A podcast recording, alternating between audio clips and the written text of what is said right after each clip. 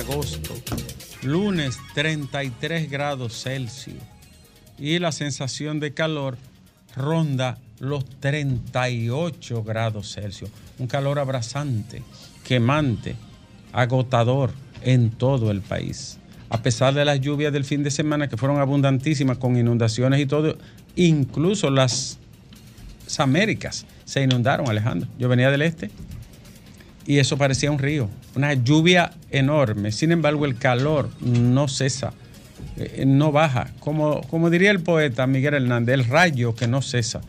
Hoy, lunes, Alejandro, un día después, antes de los comentarios esenciales y de la noticia más importante, Alejandro, te voy a decir lo siguiente para compartirlo contigo. 62 años después de eliminar la tiranía trujillista, no llegamos a sexto grado de primaria. Pero hay reelección. 62 años después de eliminar la tiranía trujillista, tenemos todavía una pobreza que espanta. 62 años después, querido Alejandro, no tenemos una sola universidad que esté dentro de las del primer mundo, ni siquiera en el ranking de las universidades latinoamericanas. 62 años después, Alejandro, tenemos el peor sistema educativo del continente americano. 62 años después de Trujillo, Alejandro, tenemos la mayor cantidad de niñas embarazadas en todo el continente de América Latina. Y 62 años después de matar a Trujillo, querido Alejandro, tenemos la mayor cantidad de jóvenes que no trabajan ni estudian. Por eso, cuando la gente siente desconcierto y desazón por la democracia, en cierta forma tiene razón. Un sistema que no le ha respondido a los ciudadanos. La mayoría de la gente que nació en este país se ha muerto pobre, analfabeta y excluida. Y no puede ser, Alejandro. ¿Eh? Perdóname que te lo diga, pero yo no comulgo con este sistema político, ni voy a comulgar mientras tenga ese cariz, esa catadura. Un sistema político que aplasta al ser humano. Que lo que llegan a algo es por, por la lotería de lo social y de lo biológico. No puede ser. Lo siento. No comulgo con este sistema. Trato de ser moderado, tolerante, respeto muchísimo, pero es un sistema que para mí me resulta, Alejandro, incendiario. ¿Cómo es posible que seis décadas después nosotros estemos en esta situación de una pobreza multidimensional que hoy sale un estudio, es de donde parte mi comentario, que bajó, pero ve a ver cómo bajó. Ve a ver. Ve a ver, Alejandro, cómo bajó. Entonces, mi querido Alejandro, seis décadas después de decapitar la tiranía, estamos luchando por los derechos de primera generación todavía. Todo lo que se diga antes y después, y lo que diga Binader y su repostulación, sabe a lo mismo, Alejandro. Sal y agua, decía mi abuela.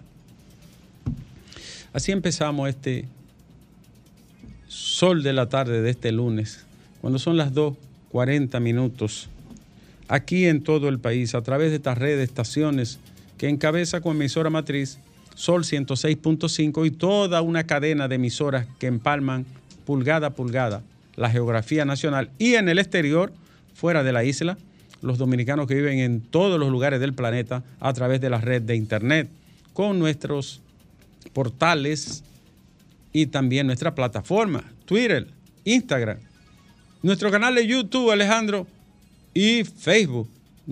Estamos cubriendo todos los hogares. ¿Qué es lo que tú me estás enseñando? ¿Eh? Ah, y la televisión también. El canal 23. ¿Cómo se llama el canal?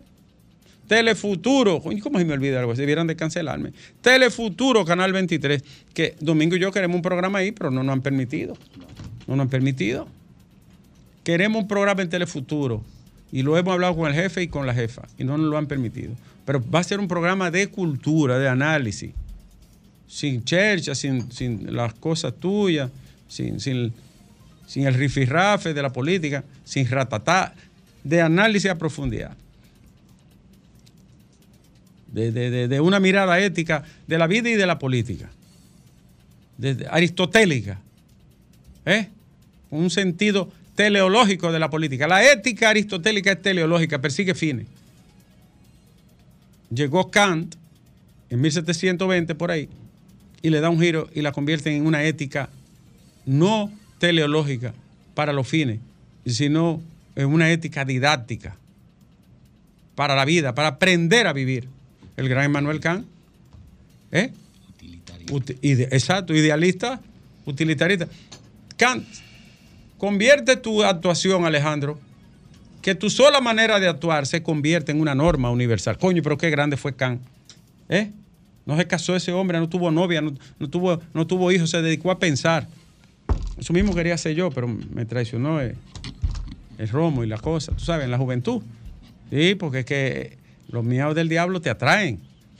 Eh, me lo decía mi abuela. Eh. Los miados del diablo te atraen, las pasiones, las emociones. Emmanuel Kant eh, fue un santo en la tierra ese hombre. ¿eh? Ahora cometió un pecado, Domingo. Era, era, era despótico, defendía el régimen del despotismo ilustrado. Sí. Oye, pero, ¿cómo hombre tan, tan, tan brillante defendía eh, a los autócratas? Reyes, de, déspotas. Un hombre tan brillante como Kant. Yo tengo la explicación. No, lo de Borges todavía es peor. ¿Eh? Lo de Borges es peor todavía. Pero Kant, este hombre tan brillante que rompe la historia, ¿no? Entre la ilustración y todo lo que hay para atrás. Ah, hasta, hasta, Petronio, hasta, hasta Aristóteles, y le dice al mundo, no, no, no, no. Hay un imperativo categórico, se llama la dignidad humana. Cada que funda teóricamente la teoría de los derechos humanos, Domingo. Es que en ese punto, Ricardo. Y Choclo que no fuñe ahora, que estamos dile, eh, divagando, dile. Sí, era que se estaba construyendo se estaba definiendo el punto de inflexión. ¿No podía ver más allá? no, no podía, ya no, no podía en ese momento. ¿Por qué?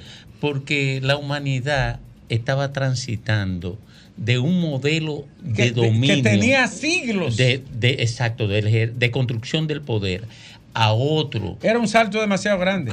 claro. Pero Aristóteles, un hombre tan brillante, justificaba la esclavitud. Claro. La mancha más grande de, la, familia humana. Porque ellos se quedaban en, la, en el aporte que le hacía el dominio al orden social, al control social.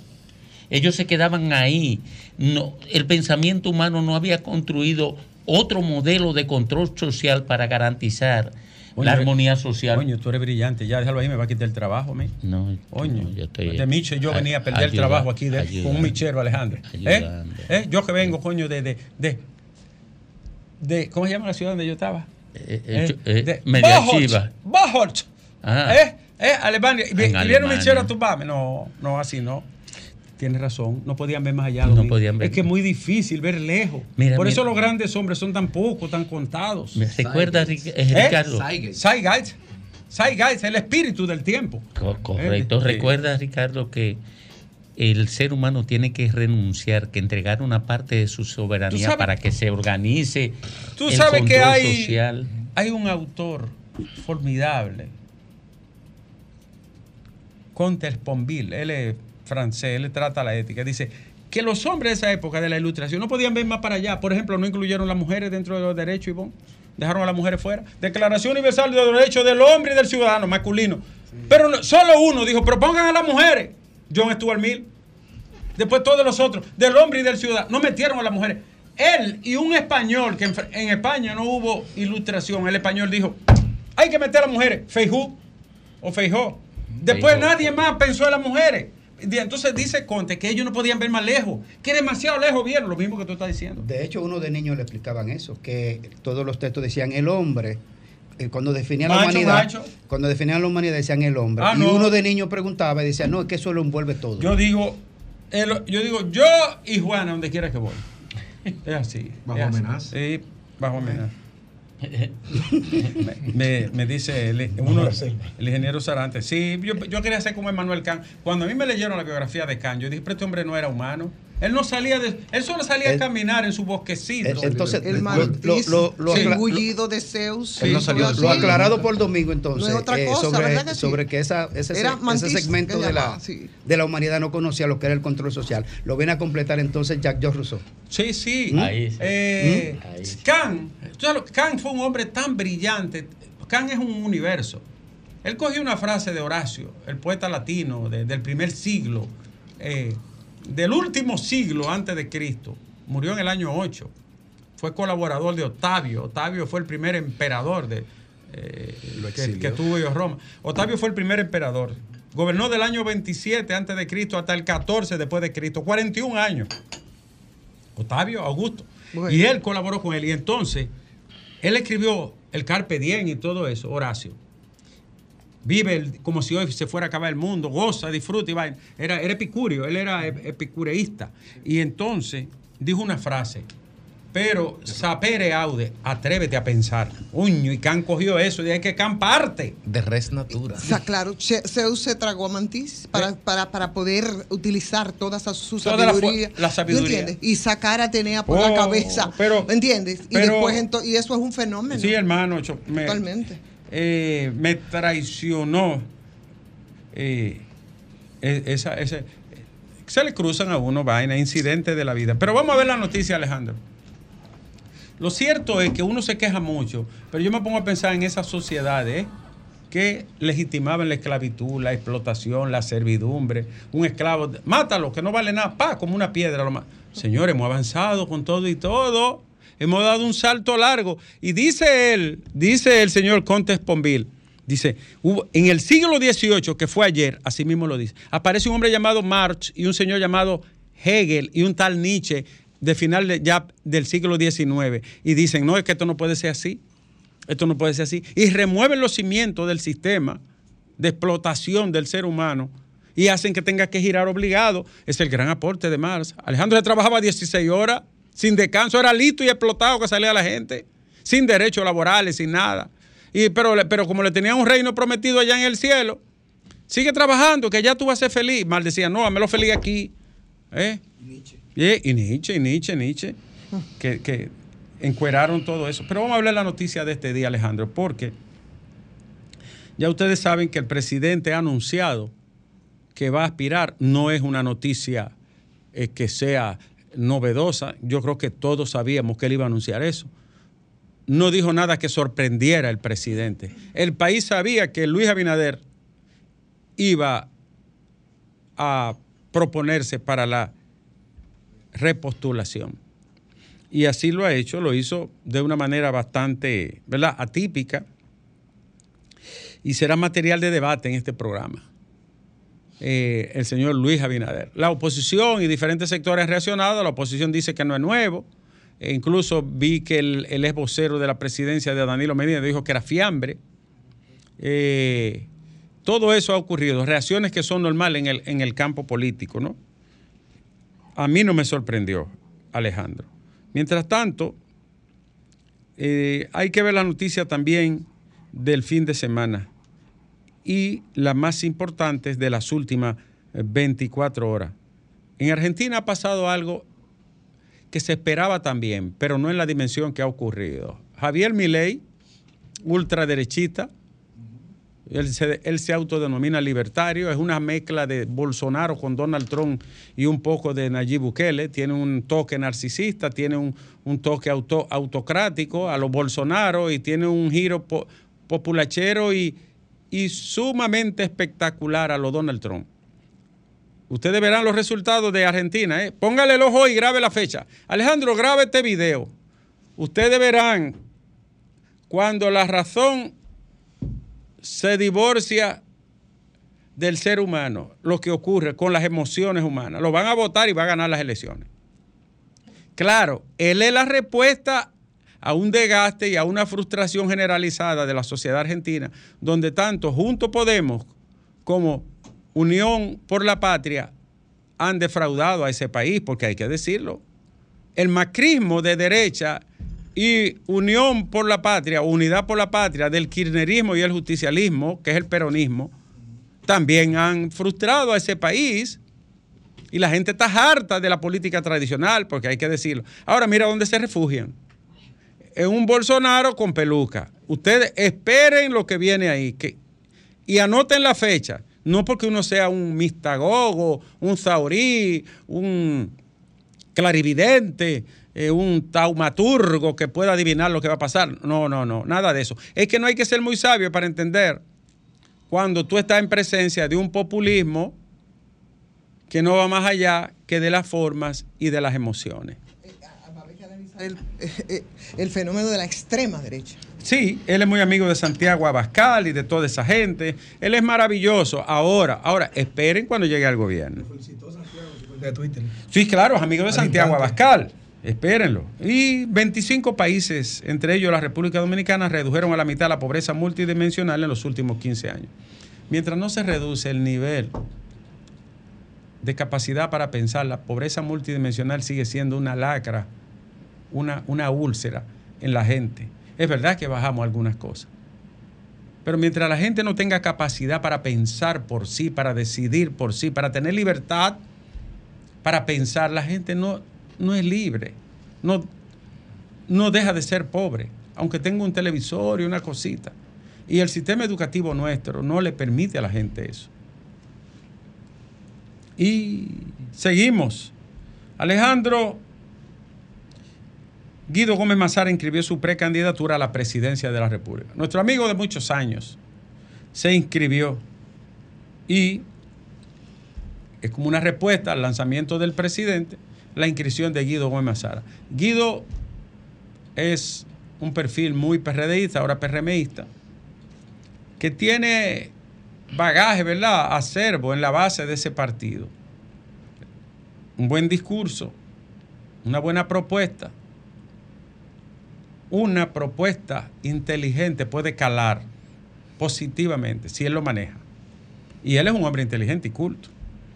En Argentina el castillo ideológico del peronismo se fue abajo. Se derrumba el peronismo y el justicialismo argentino. Y no es para menos. Porque dígame usted, Sergio Massa. ¿Qué, significa Sergio Massa hoy? ¿Mm? Y seguimos. Los López Pilarte se defienden. Nuria hizo un programa. Nuria, te quiero. Nuria, te quiero tanto. Te felicito como siempre. Nuria hizo un programa profesional no panfletario, de la situación de los López Pilar. Y, señora diputada, le voy a decir algo sin ánimo de fuñirle ni jorobarle la vida, que usted bastante la tiene ya.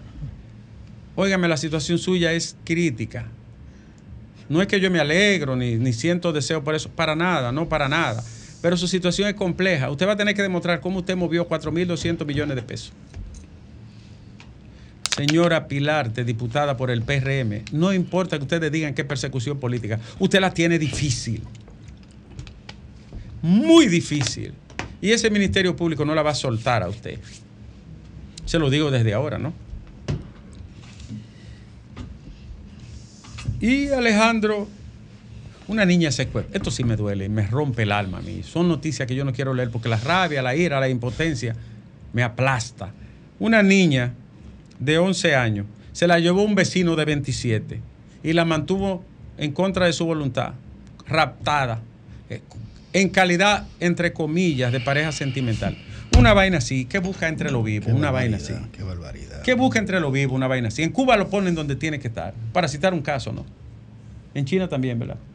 no, en China más rápido. Y en Singapur. Ahí, no, llega, ahí no llega el otro día. Coño. Y la familia sabía y lo permiten. No, hombre, no, no, es que uno se alegra ni nada de eso, pero por Dios, uno que la tiene difícil es Wander Franco. Todo el talento del mundo es un pelotero, Wander Franco. Ahora tiene una situación complicada. ¿Sabe cuál es la situación? Menores de edad. Lo mismo. En las redes. Coño, mi hijo, pero tú eres un hombre que tiene todo en la vida, tiene dinero, tiene fama, tiene talento, eres elegante. ¿Qué tú haces hablando con menores por redes? Hijo de Dios, imagen de Cristo, criatura del Señor. Me acuerdo de mi abuela. Y esta, y esta, un anciano de 75 años en Santiago abusó de dos menores en el 2019 y en el 2020. Dos menores junto a otra persona. Oye, un hombre de 75 años Oye, pero dígame que no tenemos una crisis de, humanidad en este momento, de civilización humana. Dígame que no tenemos una crisis de civilización, como cuando Sodoma y Gomorra nos dice la literatura cristiana. O oh, pero tiene que ser, un hombre de 75 años abusa de dos menores, que en ese momento tenían como 9 y 10 años. Y ahí va con una muleta. Yo no ni a decir nada a las autoridades del Ministerio Público y a los jueces que no tengan piedad ni compasión. Las remesas aumentaron 4.2% en siete meses, Alejandro. 4.2%. Llegamos a 5.900 millones de dólares. Los dominicanos dejando el pellejo en los lugares de todos los puntos del planeta, especialmente en Estados Unidos, para mandar dólares para acá. Son la otra parte de la patria, Alejandro. Siete países se llama república, ellos son dominicanas. ¿Eh? ¿No es así? O pero son la otra parte de la patria. Y a propósito, ayer fue la, ¿cómo se llama? El desfile de la dominicanidad en Nueva York, la parada dominicana. Alejandro, hay más noticias que te puedo dar. El, eh, presunto responsable de, de quitarle la vida a una ciudadana americana de origen dominicano en Constanza se entregó hoy. Era su empleado, lo mismo domingo siempre. Señores, tengan cuidado de quien se rodean. Tengan precaución, averigüen, siempre indaguen el pedigrí, hablen con los vecinos, con la familia, incluso con la policía, con la fiscalía. Es que ya uno se puede confiar en nadie. Este es un tiempo de deshumanización, de pérdida completa de los valores de la convivencia. Por eso es que hay que publicar el listado de todo lo que les borraron ficha. Claro. Porque, ahí anda. Ahí tiene que haber un paquete de eso. Hay un paquete de gente que anda por ahí limpio cuando está más sucio que un cerdo de miche en un fango. Para que lo sepa, un paquete de gente, 20 mil gente casi, que son bandidos y delincuentes y están limpios como si nada y le dan un certificado de buena conducta.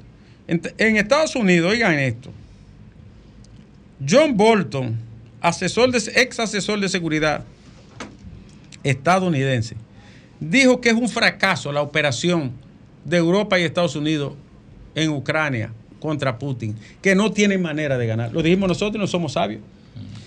Y se lo dijimos, Donald Trump, europeo, no jodan que no van a salir bien de ahí. ¿Y cómo van a salir bien? Ya Rusia empezó a apretar, ustedes han visto. Está tirando misiles para la ciudad, lamentablemente, tristemente, dolorosamente.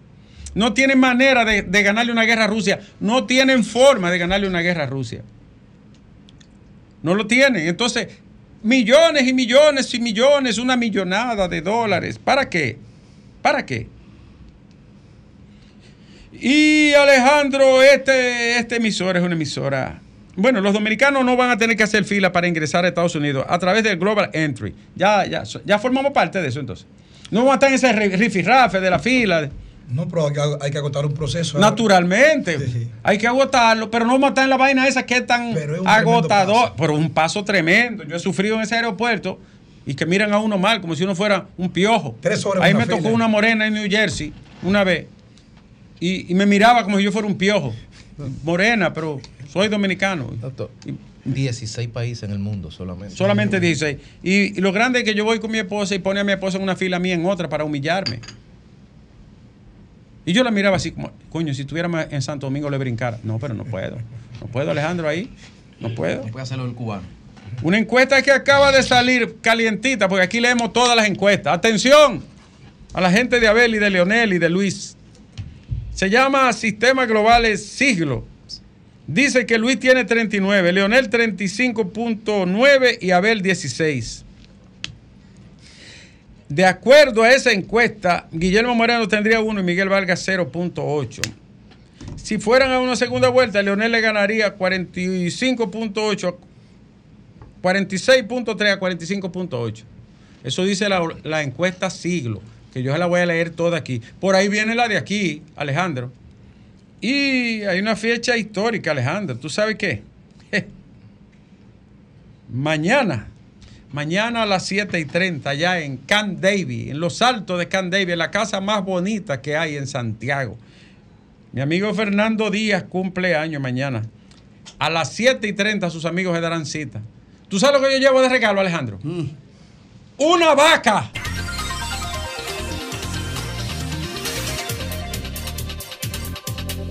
La sensual acaba de llegar y me dice que hable con la gente porque es tiempo del pueblo a las 3 en punto. La sensual Jiménez desde aquí de Sol 106.5. Bella para su novio. Buenas tardes desde el sol del país. Gracias. La delincuencia nos sigue arropando, que dicen que los números bajan. Un tiroteo al lado de un destacamento en Villaconsuelo, dejando varios muertos. Dos muertos y siete heridos. Se me fue esa O noticia. sea, el, el delincuente ya no le teme a la autoridad. Va y Eh, ejecuta donde le parece. Es cierto. Y voy a decir lo siguiente. Atención, atención. Atención a las autoridades del gobierno. Y atención también. Atención al Ministerio de Trabajo. Los ex empleados de la ferretería americana están en el aire. Ellos tienen una protesta ayer. Están en el aire toda esa familia, 800. Y no son dominicanos y no tienen derecho. Estoy con ellos. Y quiero que haya una respuesta del Estado. No pueden dejar a esa gente en el aire. Lo voy a acompañar a lo que decidan. Vamos a seguir hablando con la gente. Buenas tardes. Buenas tardes. Buenas tardes, perdón. Buenas tardes, señor. Buenas tardes. Adelante. Quiero recalcar que el presidente Luis Abinader ayer estuvo participando en la parada dominicana Sí. y él dio 26 reconocimientos a dominicanos que han hecho una gran labor en el exterior. Aparte que entregó la llave de la primera vivienda a muchos dominicanos que están en el extranjero. Bueno, eso. Gracias a usted. Y, y Ya felicidades ahora, para ya- los que ya dieron no van a decir cuatro años más porque ya él dijo que sí. Ya, ya, Ya- ya. ya se sí. acabó esa- Hasta ahí llegó, ¿verdad? hay que Eh, buenas tardes, este es el sol del país. Se la jugó el presidente Manchó en la, en la gran parada. Pero mató toda la noticia en Nueva York. Sí. Buenas. Sí. Buenas tardes, le hablo de aquí. desde- Adelante, señor.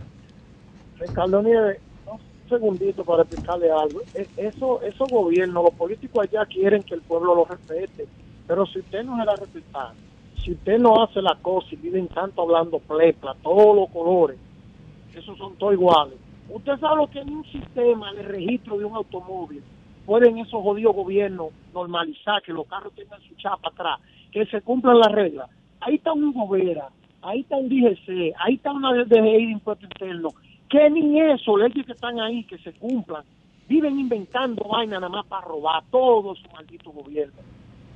¿Entiende? Nieve. Quitándolo lo de maldito, estoy de acuerdo con usted. Porque no es que no son malditos, son más que malditos. Usted, usted sale a los pueblos del interior y ni siquiera placa andan los carros encima. Estoy de acuerdo con usted. 100%, es verdad. Y 60 instituciones no pueden regular eso. Buenas tardes, sol del país. Buenas. Adelante. hija que estaba desde Santo Domingo Norte, Santa Cruz, de Villamella. Eh, de Villamella, dime, mi amor, ¿qué tenemos? Hoy van a licitar hoy al, metro de la extensión hasta Punta. ¿Qué va? Oh, sí, eso escuché que el presidente Oh. ah, y y el ministerio van a extender el metro hasta Punta. Qué feliz me siento por eso. Ay, yo también me mudo para Villamella.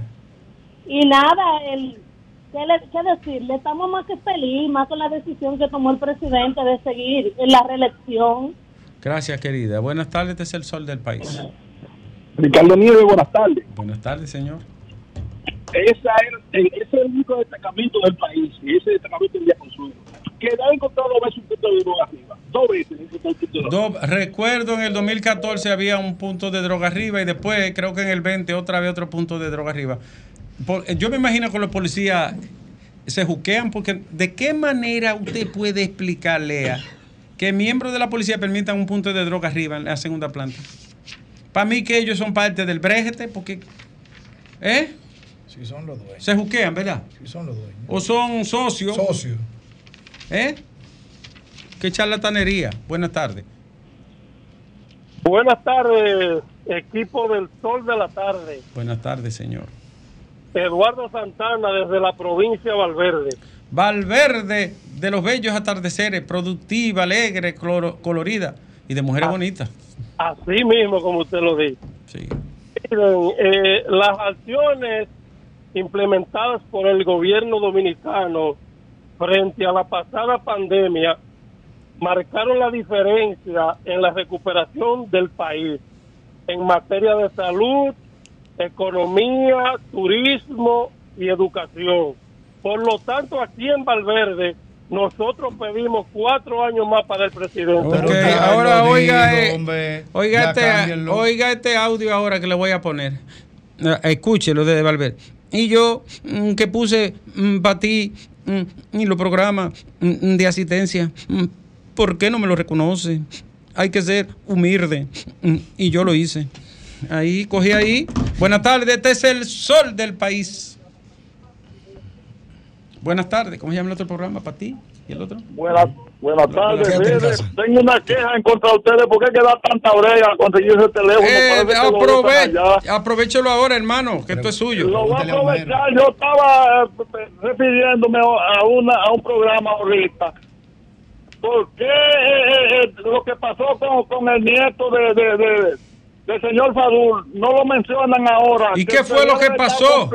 prisión. ¿Usted se recuerda la vez que le rompió la, La pierna, a los sí, policías sí, pero lo y le- conden- le lo- mencionó toda la M, toda la M. Sí, pero lo Dime, dame tu condenamos. nombre, M, Dame tu nombre, M, M, M.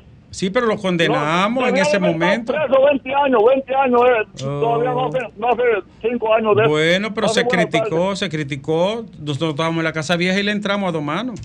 Oh, y, y es malo lo que hizo el cubano hoy también. Buenas tardes, sol del país. Buenas tardes. Adelante. Les habla David Estrella desde Santo Domingo Este David, adelante, querido. para, por lo que estaba leyendo esta mañana sobre de, el expandimiento del turismo en Santo en, en la provincia de Pedernales. Sí, señor. Yo veo eso bien y quiero agradecer al Ministerio de Turismo y a, y a este gobierno por, por esa buena gestión, Bueno. ya que es la zona menos poblada de, de- de la República Dominicana. Bueno, pues gracias a usted por llamar. Y sí, es una buena eh, medida. Y van a empezar con un proyecto para toda la región sur. Eso es bueno, claro que sí. Buenas tardes. Sí, buena. Pero sí después, ¿De, de dónde habla? De Palmarejo Villalinda. Adelante. Viendo muy bien eso que hizo el presidente en Estados Unidos, que le entregó casa a gente dominicana ya.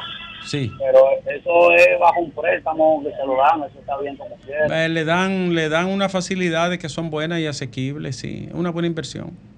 Cuatro más para Luis. Bueno, ahí yo no lo acompaño, pero le respeto su derecho. Buenas tardes, este es el sol del país. Alto Cayo. ¡Ey! ¿Qué dice esa estrella? Mejor Todo bien. interactivo que tiene eh, toda la radio. ¿Lo- ¿Ustedes están de acuerdo? Totalmente. ¿De acuerdo? ¿Quién- quién- quién- ¿De acuerdo, quién- Domingo? Yo cinco ¿De veces. acuerdo? Todos están de acuerdo. Hay que afirmarlo, usted lo dice.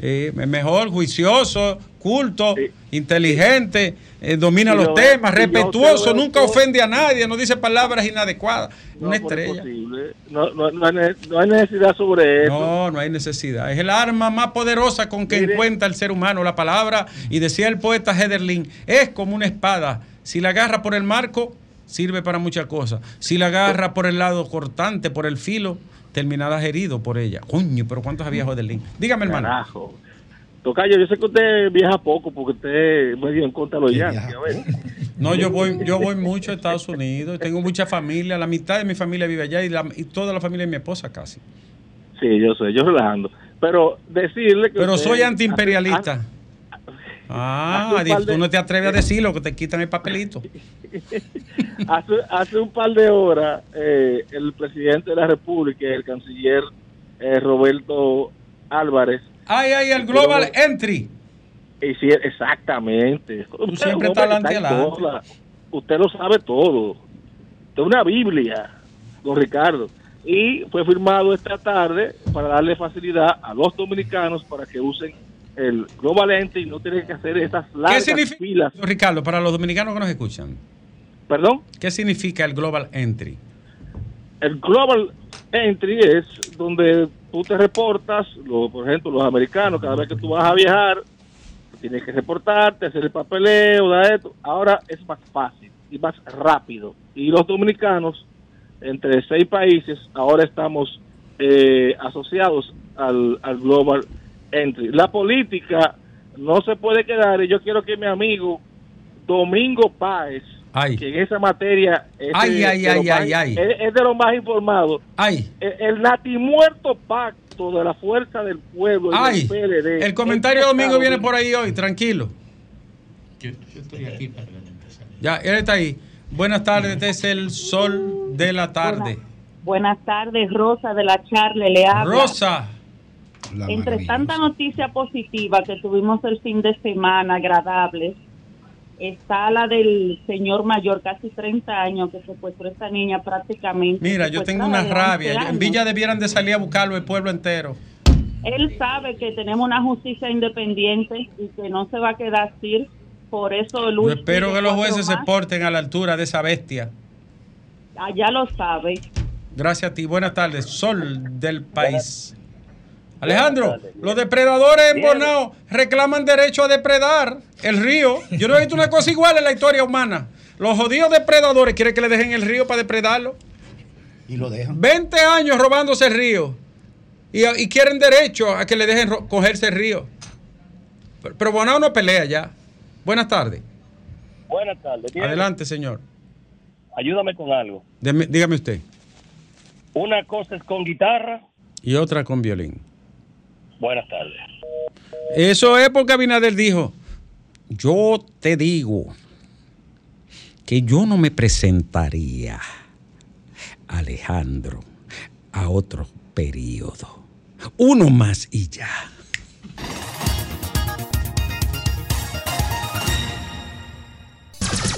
Son 106.5.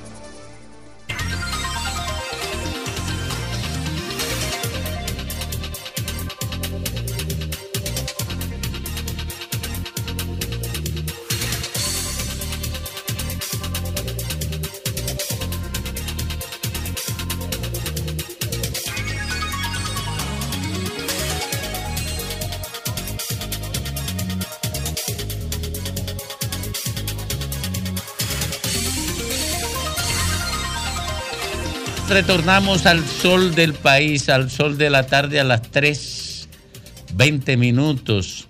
Bueno, en algo que parecía obvio, y ahí le doy la razón a la oposición, ya se sabía que el presidente aspiraría.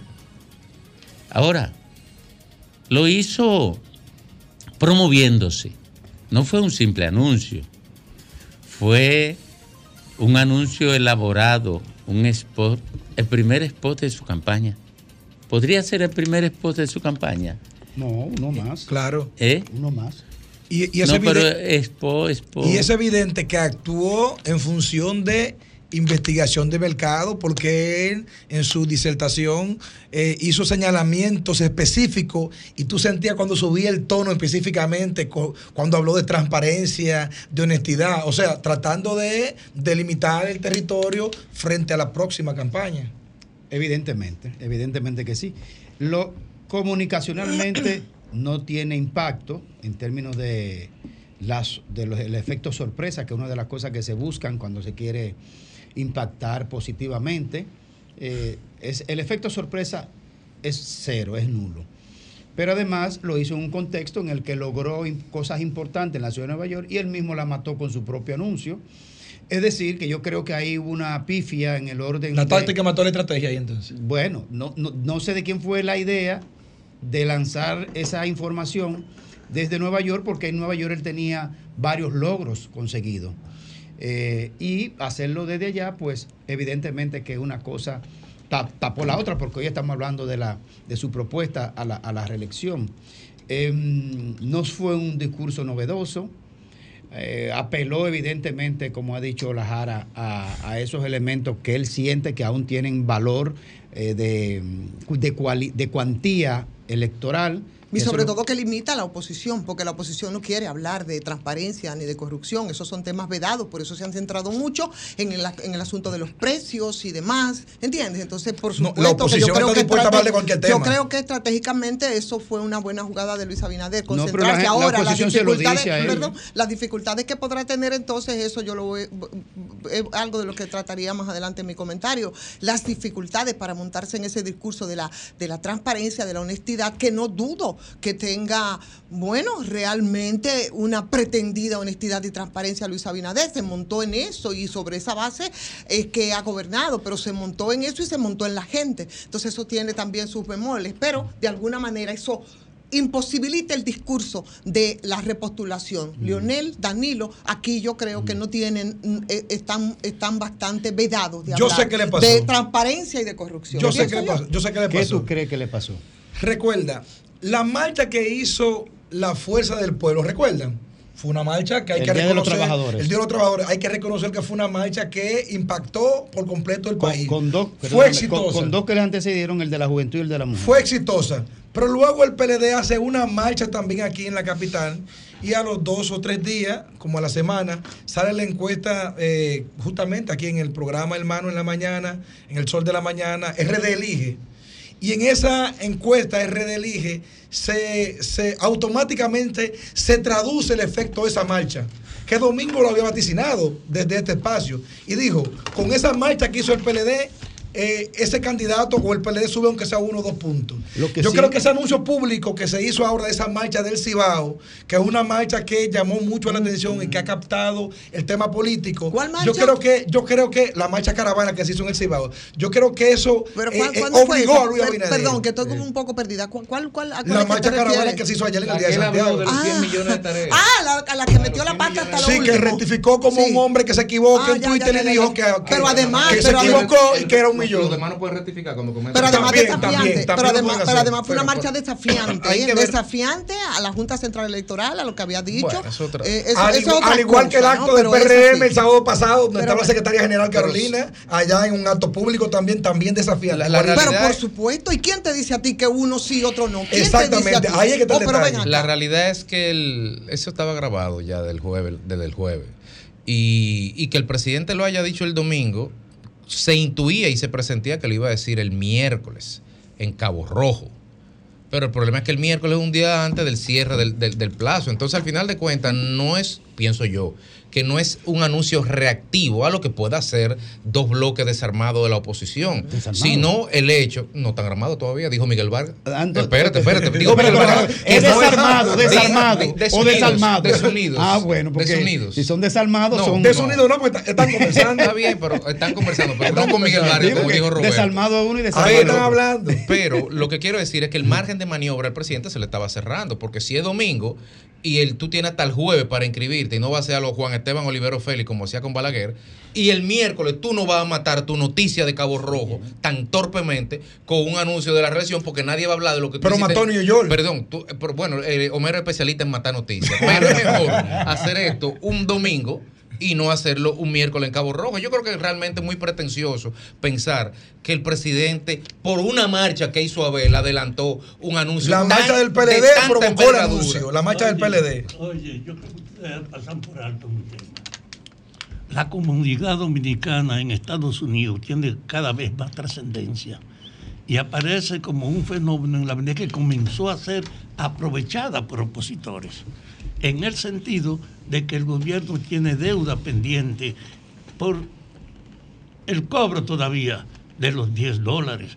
Y además, porque siendo el soporte económico fundamental la remesa, que es una dádiva, una donación, el gobierno dominicano ha tenido poca, poca intervención en Estados Unidos para fortalecer ese reconocimiento.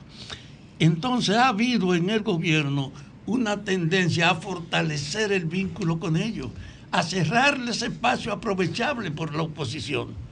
Yo dije aquí que el cónsul dominicano en Nueva York me había informado que en noviembre va a llevar a Licey a las Águilas, allá un fin de semana, que es un reconocimiento a poner la atención a los dominicanos.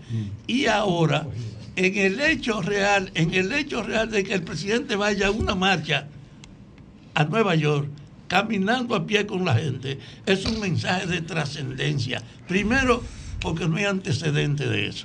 Yo creo que fue inteligente ir a Estados Unidos y hacer desde allá la afirmación de que él va para adelante otra Sí, vez. sin embargo, Fafa, yo creo que se ha... Que por cierto la bucharon que- también. Bueno, eso es normal. A los políticos le arman su Lo grupo para que lo abucheen. también. Eso lo han abucheado todo el No ha mundo. salido en ningún medio, pero lo pero, abuchearon. pero está bien, el abucheo es programable. El tema es que yo creo que la marcha, yo creo que la, la marcha en, en- en lo que tiene que ver con la dominicanidad ha sido banalizada por el aspecto político partidario.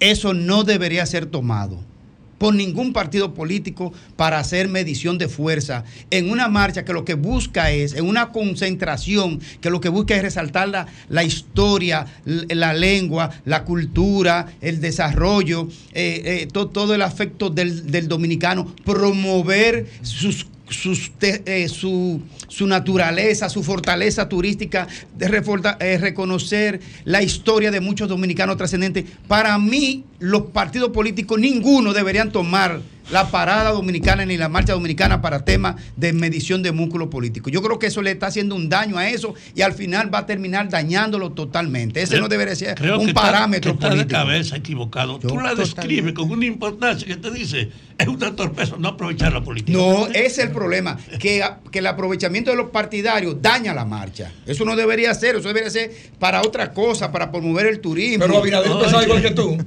¿Eh? Abinader pensaba igual que tú. Bueno, hay un video que. que- No, que- pero también lo hizo la- la Pueblo, Sí, sí, el todo, todo. Pero hay un video que rueda en redes sociales donde él justamente dice que el presidente de la República debe de, debe de pedir licencia justamente cuando entra ya un proceso. Como lo han pedido todos los que le antecedieron. eh, Debería de no lo han pedido ninguno. ejemplos. Ninguno lo pidieron. Ah, la ya. diferencia es que el único que lo recalcaba y que lo señaló fue él. Ahora le toca poner el ejemplo. Que se dio cuenta Sí, que ah, exacto. Él se dio cuenta que era malo, entonces ahora tiene que como. Abel con, los mil- con el millón de tareas. Sí, entonces, entonces ya no va a hacer nada. Bueno, no va a como, pedir como el licencia. millón de tareas. No, pero, pero yo creo que. Debe pedir licencia. Yo creo- yo- Como no, él yo- dijo. ¿Y cómo se hace? No, yo lo que no contempla creo. la constitución. No, yo lo que creo es No que, tenemos debilidad en la que ellos son coherentes en decir una cosa, todos, sin excepción, y él no quiere convertirse en la excepción. En decir en la oposición una cosa y hacer todo lo contrario en el gobierno. Esa es la característica identitaria del político dominicano, porque el político dominicano en términos general tiene poco respeto por lo que dice. Y simple y llanamente Luis Abinader está siendo leal a esa presión cultural del político dominicano. Si se sale de ese guion, entonces traiciona a su clase. Yo no sé por qué yo siento que en este, después de este periodo, después de estas elecciones, después de 2024, aquí hay un liderazgo político que simplemente pss, va a desaparecer. Yo creo que sí. Ahora, yo en más discutíamos. Domingo, Ricardo Nieves y yo discutíamos aquí hace poco, eh, o no discutíamos, se puso el tema y yo decía que para mí en el 24, la, el proceso electoral del 24 al 28 cierra definitivamente Un un, ciclo, político, biológico en este país, sí. porque ya parte de los que construyeron el poder en estos últimos décadas lo cierran políticamente. Yo lo percibo así también como un efecto inevitable de la dialéctica política. Así yo, es. yo creo, Yo creo que no se puede pasar por alto de que estamos asistiendo a un momento donde el país transformó su estructura económica fundamental.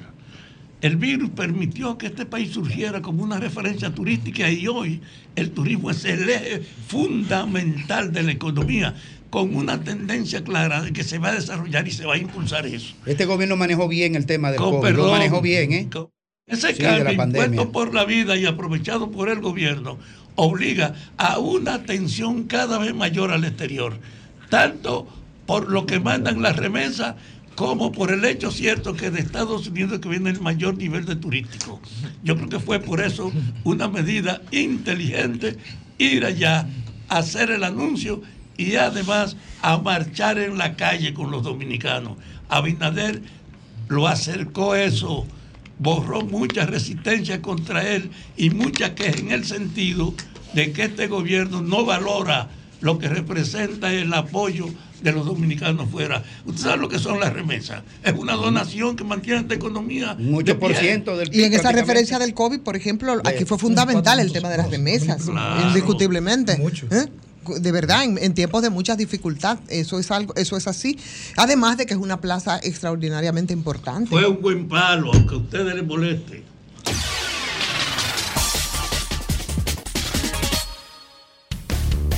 El sol de la tarde.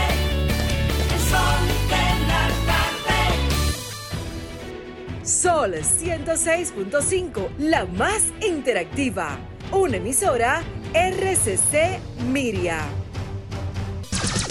Sol 106.5.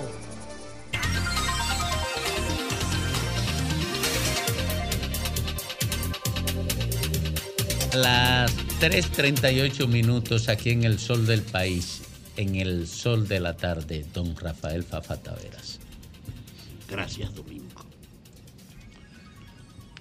Ayer, hoy y fortalecido con la presencia aquí, yo creo que el adelanto de la información del presidente Luis Abinader de que lo que todo el mundo sabía, que la reelección, su participación en la reelección iba, haberla hecho antes y en Estados Unidos es un acierto.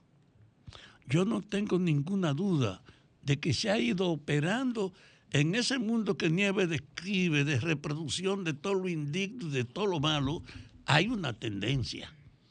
Una tendencia que este gobierno asumió diciendo que él encarna la intención del cambio, que él se compromete y defendió refundar el Estado, aunque su primera manifestación dejó dudas si eso era una realidad o demagogia.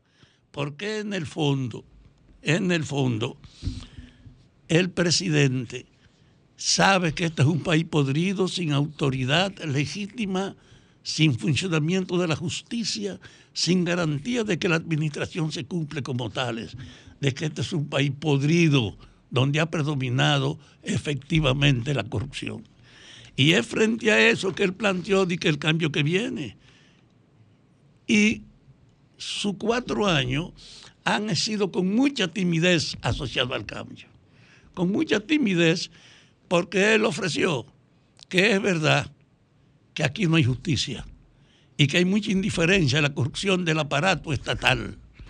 Y tomó medidas por debajo de lo que se esperaba y por debajo de lo que la misma demanda, porque nombró tres procuradores con reconocimiento público de que son responsables, con la promesa de que él no se va a meter con ellos ni le va a sugerir para que en cierta medida ellos aborden el inicio de una actividad que no tiene precedente.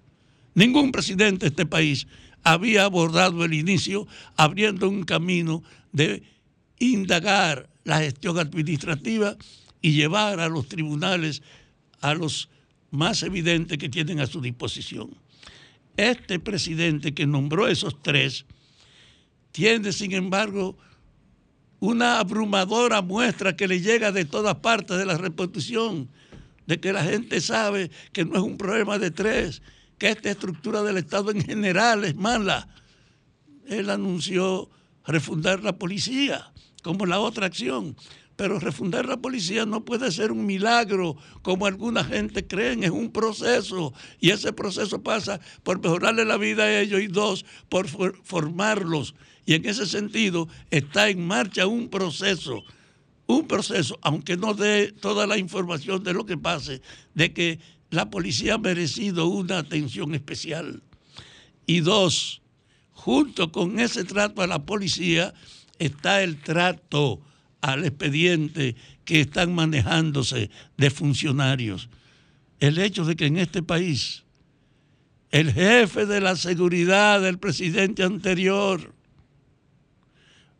tres de sus ministros, indica que comenzó por la cabeza, aunque no tiene la velocidad para acelerarlo, pero comenzó y eso se fortalece aunque ya ha sido lento. Y ahora cuando ha llegado el momento de definir si él sigue o si él no va, él ha dicho lo que todo el mundo esperaba. Yo no tuve la oportunidad de impulsar con el volumen de compromiso que tenía la oferta del cambio que ofrecí. Ahora, para seguir, yo tengo que profundizar en el cambio y aprovechar este periodo para impulsar ese compromiso. Yo no tengo duda de que esa es una reflexión que ha tenido que tener en su cabeza. Y al abordar ahora, yendo a Estados Unidos, yo creo que corresponde con una aceptación de la realidad. Se ha fortalecido el vínculo histórico de nosotros con Estados Unidos, en un momento en que si la Guerra Fría no ha podido ser el absorbente poder de control y de monopolio que tenía Estados Unidos con América Latina, que ahora en una realidad donde se está propiciando un deterioro y reducción del poder norteamericano en el mundo, sin embargo los dominicanos estamos creciendo en la relación con ellos. Estamos creciendo porque de allá viene el dinero de la donación que cada mes recibe el pueblo dominicano. De allá viene el grupo más grande de turistas y también los inversionistas. Y en ese sentido, en ese sentido, el éxito de Abinader al consolidar eso es que no se cerró a los demás centros y oportunidades abiertas en el mundo, que era una característica del pasado. Porque aquí tener ese vínculo histórico de con Estados Unidos y tú mantener cerrado frente a China y defender a Taiwán era una parte de esa política que ahora ya no existe. Hay una modificación de la política exterior dominicana más abierta y con una intensidad mayor con Estados Unidos. Ir allá pues a ratificar, yo sigo, es un acierto. Y entiendo que eso también lo va a obligar a tener que saber que ha sido lento su ejercicio de cambio, que necesita más velocidad, que necesita más intensidad y que tiene que tratar de imponer que la tendencia al cambio no es una demagogia, que la imposición de la lucha contra la corrupción es una necesidad que además no tiene límite, que hay que empujar para que no alcance a todos que en el fondo en este país hay una ilusión de verdad porque tengamos otra sociedad, porque estamos hartos de la vagabundería predominante.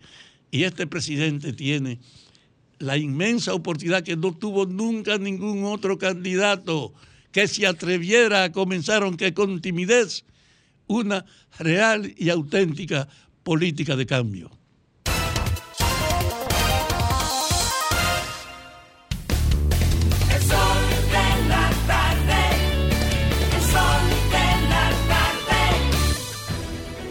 Sol 106.5, la más interactiva. Una emisora RCC Miria. Este anuncio es para ti, que rompes barreras y las conviertes en oportunidades que te permiten llegar a tu destino. A ti, que los obstáculos no te limitan y te esfuerzas día a día por alcanzar tus sueños. A ti que aprendiste a ver la vida con otros sentidos, tocando y apreciando la verdadera esencia de las cosas. A ti que trabajas y produces para proveer a tu familia. Te presentamos la primera tarjeta táctil débito y crédito Mastercard Banreservas para personas con discapacidad visual, diseñadas con borde asimétrico para su fácil identificación, brindándote autonomía financiera, reafirmando nuestro compromiso de aportar al logro de una sociedad más inclusiva. Banreservas, el banco de todos los dominicanos.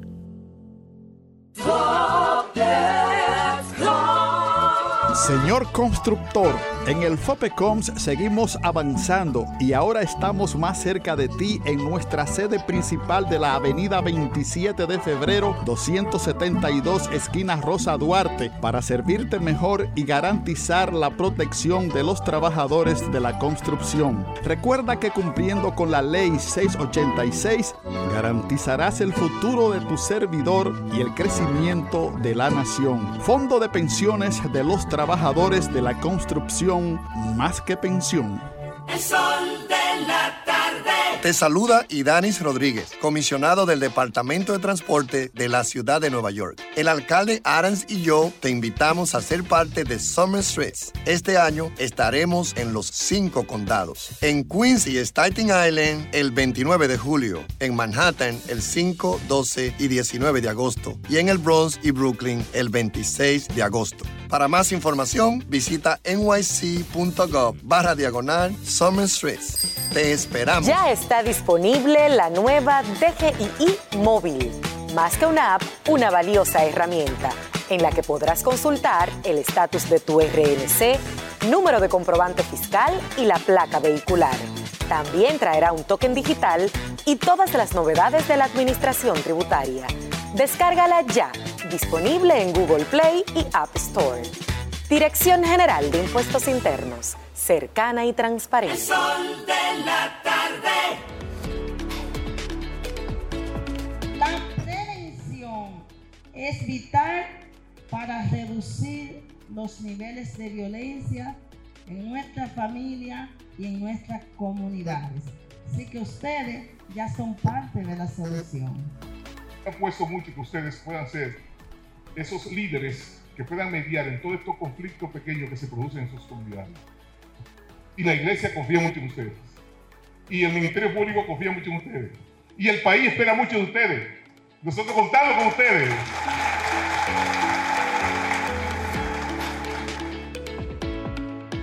Dar el primer paso nunca ha sido fácil, pero la historia la escriben quienes se unen a los procesos transformadores, impactando la vida de las personas en el trayecto. Este es el momento para que te unas a la conformación de los colegios electorales y hagamos un proceso histórico en favor de la democracia. Nuestra democracia. Junta Central Electoral. Garantía de identidad y democracia. En la más interactiva, palabras de Pablo Maquini en Sol. Difícilmente podría tener el presidente Luis Abinader un mejor escenario para anunciar su repostulación que la ciudad de Nueva York en un fin de semana en el que la identidad nacional voló alto en la gran parada de la gran urbe dominico-americana. Desde ayer, la lucha político-electoral en el país es otra. La decisión de Abinader no cambia, pero sí define el escenario. Ella sorprende a pocos, pero no deja de ser la gran noticia de la semana, aunque buenas nuevas podrían ser anunciadas el próximo miércoles 16 en Pedernales. Y es que el horno político electoral del PRM no está para galletitas ni titubeos. Sabido como se sabe que avanzan las negociaciones de los dos PLD, el verde o morado, para una alianza en las municipales que incluiría que quien ocupe el tercer lugar en las presidenciales apoye a quien obtenga el segundo, lo que representa un gran desafío para un PRM que ante tal posibilidad está conminado a ganar en la primera vuelta como forma de alejar el fantasma del Frente Patriótico de 1996 no vaya a ser vaina. Hecho el camino, la suerte está echada. La más interactiva presentó Palabras de Pablo Maquini en Sol. El sol de la tarde. El sol de la tarde. Son 106.5.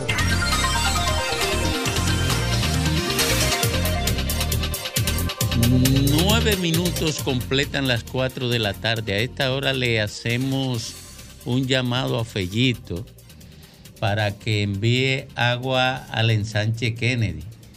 Dicen la gente del ensanche Kennedy que antes le enviaban el agua dos, dos veces a la semana, cuatro horas. Ahora solo los viernes, cuatro horas. Y lo peor es que piensan que se está negociando eso. Bueno, pero una que no entra en negocio ni cree en eso es la reina del sol de la tarde, Ivonne Ferreras. Gracias, Domingo. Muchas gracias. Bueno, eh, intentar una lectura distinta, pero definitivamente el tema es el anuncio del presidente Luis Abinader de su repostulación, que yo pienso no es noticia absolutamente, ¿no? De que va a optar por un segundo mandato. Tiene todo el derecho constitucional en este caso. eh, y a pocos sorprendió realmente. Eh, sobre todo porque internamente, a pesar de que Guido Gómez Mazara justamente en el día de hoy inscribió su candidatura, eh, lo había dicho ya previamente, el Alburquerque está, yo siento que más o menos en un bajo perfil, aunque ya había hecho su proclamación, y en el caso de Carolina como que un poco han depuesto después que anunció que podría optar de nuevo por la alcaldía. La oposición anda, bueno, anda ahí luchando por su mercado electoral y ahí la verdad lo novedoso es que cuando Abel sube, que Leonel baja, porque hay un- una extrapolación para acá y para allá del voto, en- andan en esas luchas, o sea, y las encuestas, cuando tú ves las encuestas, entonces eh, todas, la mayoría de todas favorecen a, Luis Abinader al día de hoy, aunque yo soy de las que pienso que los cuadros políticos electorales se pueden recomponer en el tiempo, evi- evidentemente, pero además hemos estado viendo fenómenos que podían darnos otras lecturas. Lo cierto es que yo no creo que eso sea el gran reto. Hasta al día de hoy de- del presidente Luis Abinader. Es tanto, tanto es la cosa que de lo que se habla incluso es de si en primera o si en segunda vuelta, porque para muchos, bueno, indiscutiblemente eh, está más o menos colocado en un lugar de mucha ventaja. Para mí el reto, y eso fue el grito precisamente, si no de guerra, por lo menos de propaganda del presidente Luis Abinader, eh, es intentar la reelección desde la decencia desde la honestidad. Yo creo que eso es eso, eh, y él lo, lo utilizó en el día de ayer, por supuesto. Competir con transparencia desde el gobierno sin utilizar los recursos del Estado. Muy difícil. Eh, aquí por lo menos no tenemos tradición de eso y desde hace muchísimo tiempo el tema de la repostulación, yo creo que de mucho más atrás incluso de Trujillo, es un tema. Yo recuerdo que antes de 2016, y voy a, graficar con un caso rápidamente, eh, a propósito de esto que digo y por qué esto significa un gran reto para el presidente Luis Abinader, am, andaba... eh, y fui una de las que llevó un poco más la voz cantante con la denuncia, señores, con el tema de Punta Catalina. Me voy a ir al sector eléctrico para hacer algunos señalamientos muy en líneas generales, aunque pudiéramos después profundizar más, pero para ilustrar parte de los desafíos que tendría el presidente Luis Abinader para seguir con esa propuesta y con ese grito de guerra, que es la transparencia y es la honestidad que tanto desea, eh, deseamos los dominicanos. Nunca Jamás se cuestionó la necesidad, Domingo lo sabe muy bien, primero desde el reporterismo y después como funcionario desde la comunicación estratégica en, en- en la CDE, que nosotros siempre hemos tenido problemas de generación. Nunca se cuestionó la necesidad de construir dos plantas y, y- y sobre todo porque ha, ha habido siempre muchas, siempre, siempre hemos estado nosotros con déficit en la generación. Se cuestionó siempre todas las pifias que estuvieron detrás de Punta Catalina para intentar beneficiar a algunos sectores con esa propuesta. Y luego se quiso un poco desvirtuar. Ahora, todavía en el tiempo, nosotros no sabemos cuánto nos costó Punta Catalina. Terminó el mismo que es ministro hoy de Energía y Mina, Antonio Almonte, denunciando que después de tener 34 competidores que fueron sacando a patadas y descalificando con un competidor vir- virtual, lamentablemente. Y fue muy traumático todo el proceso de Punta Catalina, que al final incluso lo sacaron del, del expediente Odebrecht en aquella nefasta página 14 y sigue aún pendiente Odebrecht 2.0. ¿Y por qué refiero esto? Bueno, nosotros tenemos una ley general de electricidad. Yo también, a puro golpe y por, por la misma, por el mismo ejercicio del reporterismo, tú vas aprendiendo. Y la ley general de electricidad tiene como una de sus bases de promoción el tema de la competencia equitativa en el sector generación eléctrica. Ahora, como cuando también hace ya va a ser 10 años en, en el inicio de esa gestión de Danilo Medina, igual seguimos con un tema de déficit, por supuesto, de generación. ¿Cuál ha sido la propuesta? Construir dos plantas ahí en Manzanillo. Hay mucha contaminación, o por lo menos hay mucha preocupación respecto a esto. ¿Por qué? Porque de las cosas que plantea la Ley General de Electricidad, es precisamente eh, otorgar eh, excepciones eh, fiscales que no estén contempladas en las bases de licitación. Y parecería, y a mí me encantaría que esto sea aclarado para que no contamine todo lo dicho por el presidente y su necesidad de transparencia de cara a la repostulación, muchas empresas que participan, incluso como accionistas, individuos de connotados apellidos que no voy a referir ahora, han ignorado aparentemente las disposiciones de al menos dos marcos legales importantes. ¿De qué hablamos? Bueno, hablamos de la ley 1221 sobre desarrollo fronterizo. Ahí se han acogido aparentemente de manera irregular y con la permisividad parece, o por lo menos con la indiferencia de los incentivos que estipula, que estipula esta ley que no corresponde. Porque hace alrededor de dos años, señores, que el gobierno presentó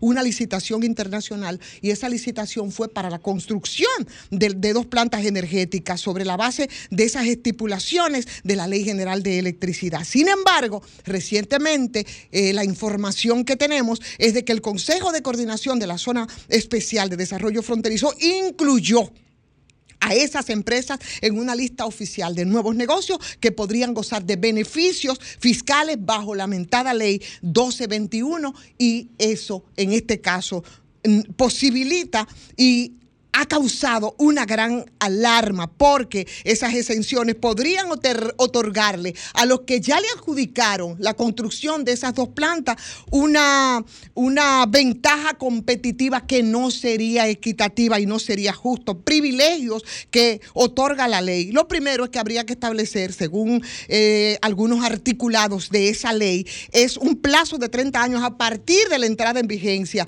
de esa ley para el disfrute de esos componentes. ¿De qué estamos hablando entonces en este caso? Bueno, de exenciones del 100% del pago de impuestos sobre la renta, eh, estamos hablando de exoneración del 100% del pago de aranceles e ITEVI, del 100% de ITEVI para la adquisición de importación, en fin, toda, toda una lista, ¿no? Que se acoge de manera irregular y que por supuesto ha llamado la atención no solamente de expertos en el tema que han dado mucho seguimiento, sino que han considerado incluso que la terminación y entrada en operación de esos proyectos podría tomarse alrededor de cuatro años y a partir de la promulgación de esa ley, las empresas que tengan más de dos años de haber sido otorgadas los permisos y clasificaciones y apenas hace dos años que fue adjudicado en este caso.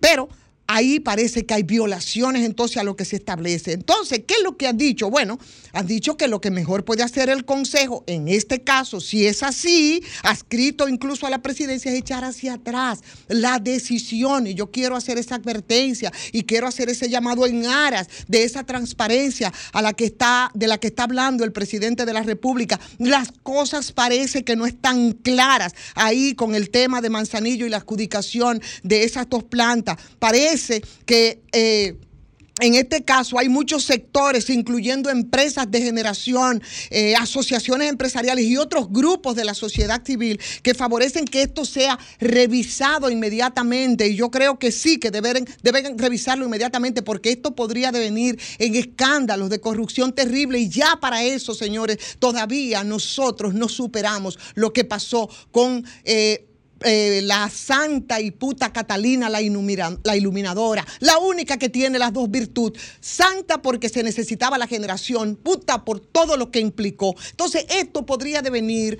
en, señores, con estos pequeños cortocircuitos, ¿ve? De verdad, podría devenir definitivamente en un tema de mucho más envergadura en términos eléctricos. Entonces vamos a colocar los polos donde van respecto a este caso para que definitivamente esto no crea, no cree un gran alto voltaje que contamine definitivamente las pretensiones transparentes del presidente Luis Abinader de cara a su repostulación.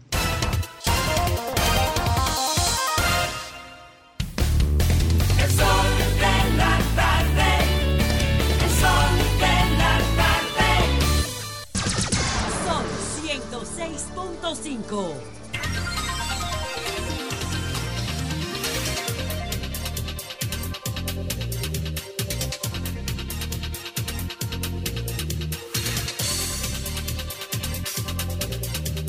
Nos retornamos al sol de la tarde a las 4.10 minutos y conectamos, Ivonne. García, locutor de la Cardata, amigo de hace muchos años, que nos tiene una información desde San Cristóbal. Buenas tardes. Bienvenido a este Sol de la Tarde, Danubio. ¿Qué es lo que pasa por ahí? Gracias, Ivonne. Buenas tardes. Sí, para informarles que estoy pasando ahora mismo por la calle Libertad y tengo la información y veo el humo de que hay un incendio que ha provocado eh, un asunto de un tanque de gas que explotó en Pollo Rey, en la calle Constitución, al lado de la ferretería Toledo. Y todo ese sector está con un humo es completamente increíble. Hay miembros del cuerpo de bomberos, de la defensa civil, la policía. He hecho varias preguntas y todo el mundo me dice que hay heridos. No me dicen si hay muertos, pero me dicen que hay varios heridos. Repito, es un incendio que se ha provocado en Pollo Rey, que es en la Avenida Constitución, próximo al parqueo del Banco Popular y al lado de la ferretería Toledo. Dice que también ha tocado parte de la ferretería Toledo. Bien. Hay cientos y cientos de personas que están preocupadas por esta situación. Lo que es un humo, un humo negro que prácticamente ha afectado esa parte de aquí de San Cristóbal. Gracias. De manera que Ivonne, a, a ustedes les paso esta información porque siempre los escucho. Un Bien. abrazo. Muchas gracias, muchas gracias a Danubio García. Bien. Vamos a dar seguimiento a este tema y ojalá que no haya Correcto. ninguna Correcto. Eh, eh, vamos vamos a, a hacer contacto con otro, otro comunicador de San Cristóbal, a ver si tenemos más informaciones, porque eh, es delicado. Esto es delicado, no queremos eh, eh, presumir de ave. Y tenemos imágenes ahí ya, de, de, ma- de mal agüero, correcto. Tenemos imágenes. Tenemos imágenes y vi- Eh, esta es una noticia en desarrollo y nosotros vamos a procurar ofrecer más información en pocos minutos, eh, haciendo contacto con algún comunicador de San Cristóbal. Ahorita Lea que está eh, tratando de comunicarse con un economista para ver el tema de Argentina, eh, porque hoy se ha producido una devaluación de más de un 18% en el peso argentino a partir de la modificación brutal de tipo de cambio eh, que se ha situado en 1 por 350. En el contexto de, de- de una interna, de una primaria nacional, que como ya lo utiliza. Abierta y simultánea. Abierta y simultánea, donde ha aparecido el ultraderechista sorpresivamente Milei, en bueno, primer lugar. O sea, que que un una cosa parece que está afectando a la otra. Sí. Correcto. Bueno, el gobierno correcto. perdió tercer lugar. Correcto. Entonces tenemos al economista Juan Ariel Jiménez que va a tratar de describirnos esa situación que se da ya en términos económicos y la- los posibles impactos que genere en, en la región. Buenas tardes, Juan Ariel. Muy buenas tardes, muy contento de conversar con ustedes, en este caso de la economía argentina. Correcto. Adelante, Juan Ariel. Bueno, en Argentina están pasando varias cosas. Lo primero es reconocer que Argentina hace años que tiene un divorcio entre el tipo de cambio oficial, dígase, el que publica el Banco Central, y el tipo de cambio del mercado. Esto, para los que recordarán, se daba en la República Dominicana en los años 80, en donde había un tipo de cambio oficial y un tipo de cambio de mercado. Porque cada vez que un banco central intenta fijar el tipo de cambio en unos niveles que no son cónsonos con el precio que tiene la moneda en el mercado, producto de la oferta y la demanda, se da este mercado negro, por así decirlo. Entonces, en Argentina, por un lado, el Banco Central había fijado el tipo de cambio en los 200, en los 300, y en el mercado negro, en el mercado real, por así decirlo, ya había superado los 600. Entonces, en Argentina, el Banco Central hoy lo que hizo fue un reconocimiento parcial del verdadero valor que tiene el tipo de cambio hace mucho tiempo en el mercado. Y lo hace en un momento en el que el economista político, Milei, que representa, por decirlo de alguna manera, la ultraderecha, el neoliberalismo o incluso el libertarianismo, en Argentina, pues resultó bastante beneficiado de las primarias que se celebraron en el fin de semana y se anticipa que él fijaría el tipo de cambio oficial en el nivel real y dolarizaría la economía como una medida de controlar la inflación. Normalmente cuando hay una inflación tan alta, uno esperaría que se traduzca en inflación, pero como lo que ha habido es un reconocimiento del tipo de cambio que hace mucho que tiene el país, personalmente no preveo que la inflación vaya a ser mucho mayor de la que ya es, que por cierto es muy alta, es la segunda más alta de toda la región. ¿Anda en cuánto, Juan Ariel? ¿Ciento cuánto? ¿Pasa de 100? 94. Sí, eh, bueno, se fijó cerca de los 190 pesos por dólar. Pero el tipo de cambio oficial en el mercado negro ya ha superado los 600. Pero el tipo, ella se refiere a la, a la inflación. Al nivel, sí. Ah, perdón, perdón, ok. Entonces, en el nivel inflacionario, Argentina hace mucho que pasó el 100%. De hecho, se, se ha estado manejando entre el 120 y el 130% en los últimos meses, bajando un poquito ahora por la caída en los precios de los combustibles, pero Argentina tiene años ya, cerca de tres años, que la inflación está por encima del 100% y debo decir que muchos economistas critican que aún la cifra oficial de inflación de Argentina no se corresponde con la realidad. Por eso es que una universidad en Argentina ya tiene una medición paralela de la inflación porque nadie le cree al Banco Central. Una cosa, Juan Ariel. Este, toda Latinoamérica y cualquier parte del planeta tiene crisis eventualmente. La crisis de los tigres asiáticos en los 90, la- el tema de la, de la crisis de la burbuja en Estados Unidos inmobiliaria. Bueno, todos pasamos por algún momento. En, pero ¿por qué? ¿A qué se debe, si es que ustedes los economistas en algún momento se han dedicado a estudiar, la repetición constante de una eventual crisis económica argentina, amaina la crisis y, y eventualmente vuelve de manera eh, eh, constante? Esa es una excelente pregunta porque Argentina es uno de los casos más estudiados en, en economía porque se han cometido tantos errores que, digamos, han servido de ejemplo para casi todos los textos de macroeconomía. En Argentina se dan varias cosas. Lo primero es que hay un déficit fiscal muy fuerte. Los gobiernos, sobre todo los gobiernos relacionados al peronismo, tienden a hacer una expansión del gasto gubernamental muy por encima de sus posibilidades tienden a financiarlo con emisión de moneda del Banco Central, por eso la masa monetaria aumenta tanto, eso se traduce en mayores niveles de inflación. Esos mayores niveles de inflación que deterioran el poder adquisitivo de las personas, luego tienen que llevarse a un aumento salarial, lleva al gobierno también a aumentar las ayudas, las pensiones, y se vuelve un círculo vicioso en donde aumentan los, los precios, se emite más dinero, el gobierno se expande y vuelven a aumentar los precios y se genera, como digo yo, esta bola de nieve que se está llevando la economía argentina.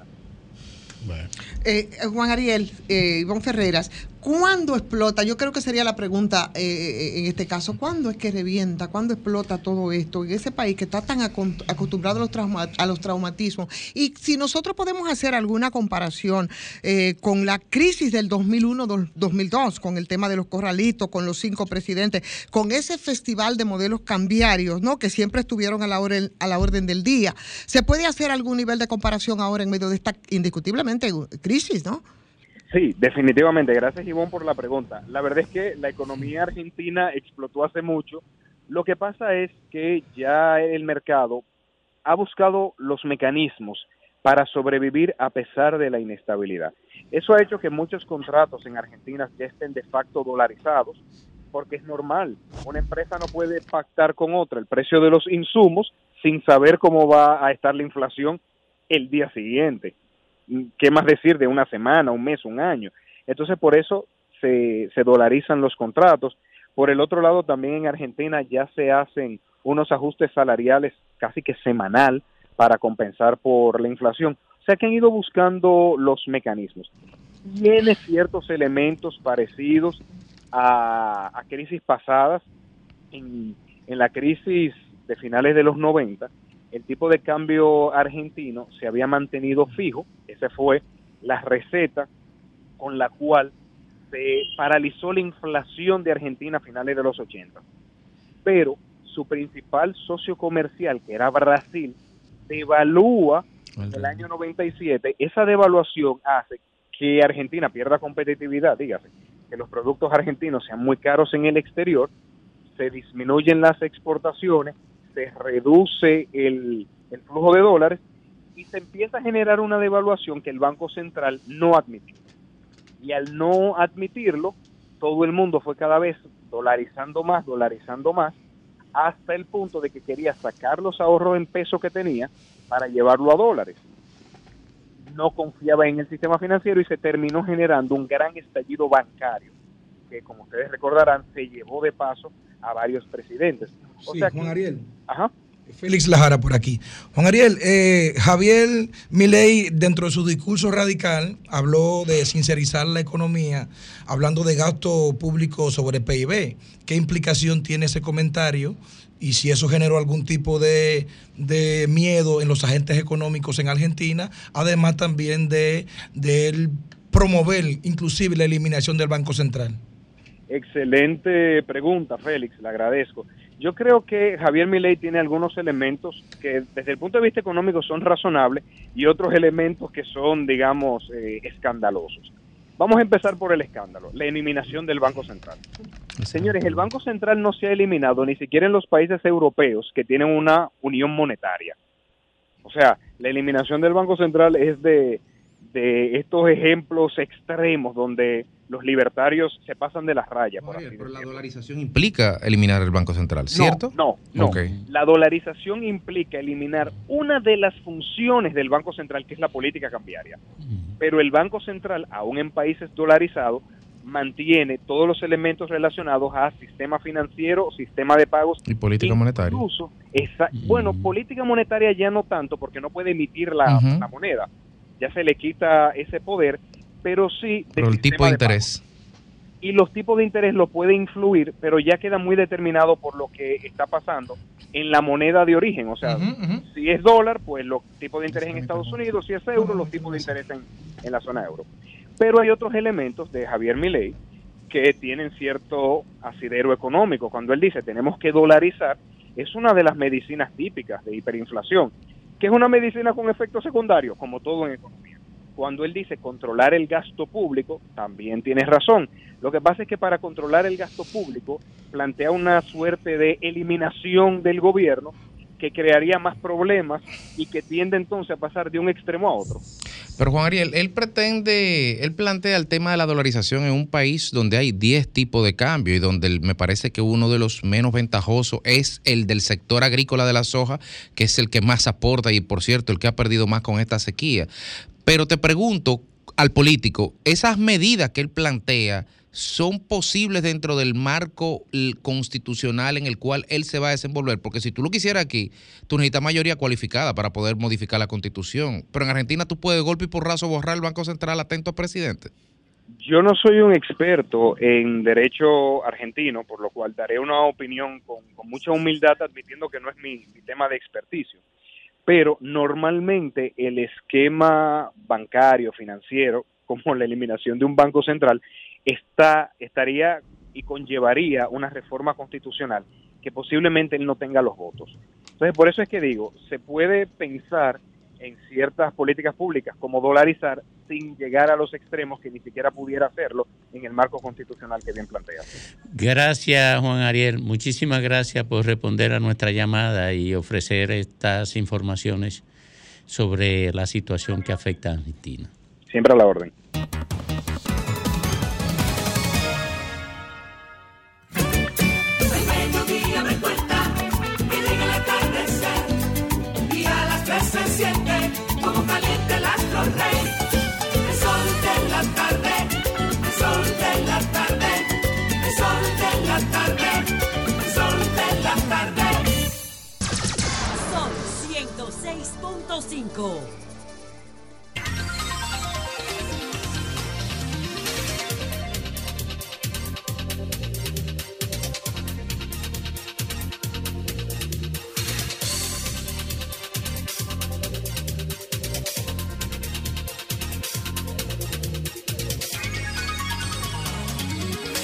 Bueno, un día como hoy nació Maggie Johnson, que deleitó con su- deleitó dentro de la cancha a señor. todos los, se- los seguidores del básquetbol mundial. Y también un día como hoy, eh, Japón se rinde ante los aliados, eran los aliados, ¿verdad? Eh, luego de la invasión rusa general a. Manchuria, El discurso a, a Manchuria y Casi luego de, la- de casi las humillado dos, en ese Hirohito, break. de las dos bombas atómicas. Bueno, uno que parece una bomba atómica, pero que no genera daño, es, es Graimer Méndez. Aquí lo tenemos. Bueno, gracias Domingo y gracias a toda la audiencia. Miren, un picadito prácticamente, porque hay muchas noticias. Eh, quiero ante todo eh, agradecer a la comunidad, a la- al vecindario de San Antón, ya que el sábado nos juntamos ahí, arrancamos en la esquina en la Duarte con restauración y para hacer un encuentro con el vecindario, saludando en nuestro recorrido, en nuestras aspiraciones a diputado. Y aunque el agua nos dio una grata sorpresa, porque la verdad que la ciudad necesitaba mucha agua eh, para fines de, esta, de este calor que está haciendo, pero nos estropeó un tanto el recorrido que teníamos previsto. Aún así, logramos eh, saludar a una parte del vecindario de San Antón y ponernos en contacto con la gente de la zona colonial. Gracias a todo mi equipo que me acompaña allá en la zona colonial en estas aspiraciones a diputado en la circunscripción 1 por el Distrito Nacional. En otro orden, el presidente Abinader en, en la ciudad de Nueva York, en su visita, pues finalmente anunció el tema de la licencia para dominicanos, eh, para la comunidad dominicana, no importa su condición migratoria, homologada totalmente con, las, con la licencia del Estado de Nueva York. Y quiero decir... Eh, primero, felicitar al Intran, a Hugo Vera, a toda la gestión que se logró, pero también, pero también decir que formamos parte de esa iniciativa. En noviembre del 2022, como enlace técnico legislativo, eh, en el Senado de Nueva York, Ruskin y el senador eh, Luis Sepúlveda, pues hicieron la propuesta, nos presentaron la idea, la llevamos al Intran, Fuimos ahí con el senador Sepúlveda, con, con el Ruskin Pimentel, y comenzamos la labor, de, la labor técnica de construcción de esta propuesta que ha dado finalmente eh, como resultado este trabajo eh, antes del año. Esto que ha anunciado el presidente, teníamos ya unos meses trabajándolo eh, aquí en el Senado junto con el senador eh, Alexis Victoria Yet eh, como embajador enlace y nosotros como enlace técnico en nuestra labor junto con el Senado de Nueva York. Así es que este anuncio que hace el presidente, eh, muy beneficioso y otras más que tenemos, que hemos llevado a cabo y que llevaremos a ejecución, son parte de esta labor que tenemos ya más de un año ejerciéndola con el Senado de Nueva York y el Senado dominicano en nuestra condición de enlace técnico legislativo. Finalmente, finalmente quiero decir, quiero poner un audio. Atención, atención, atención a, eh, a, a lo que es la dirección ejecutiva de, de, bueno, del que dirige la electricidad. Yo estoy confundido, yo vine. El, el tema de la electricidad en general, ¿es, es de, es de- es de- pertenece a Punta Catalina o en general tiene una dirección aparte, lo que era la CDE?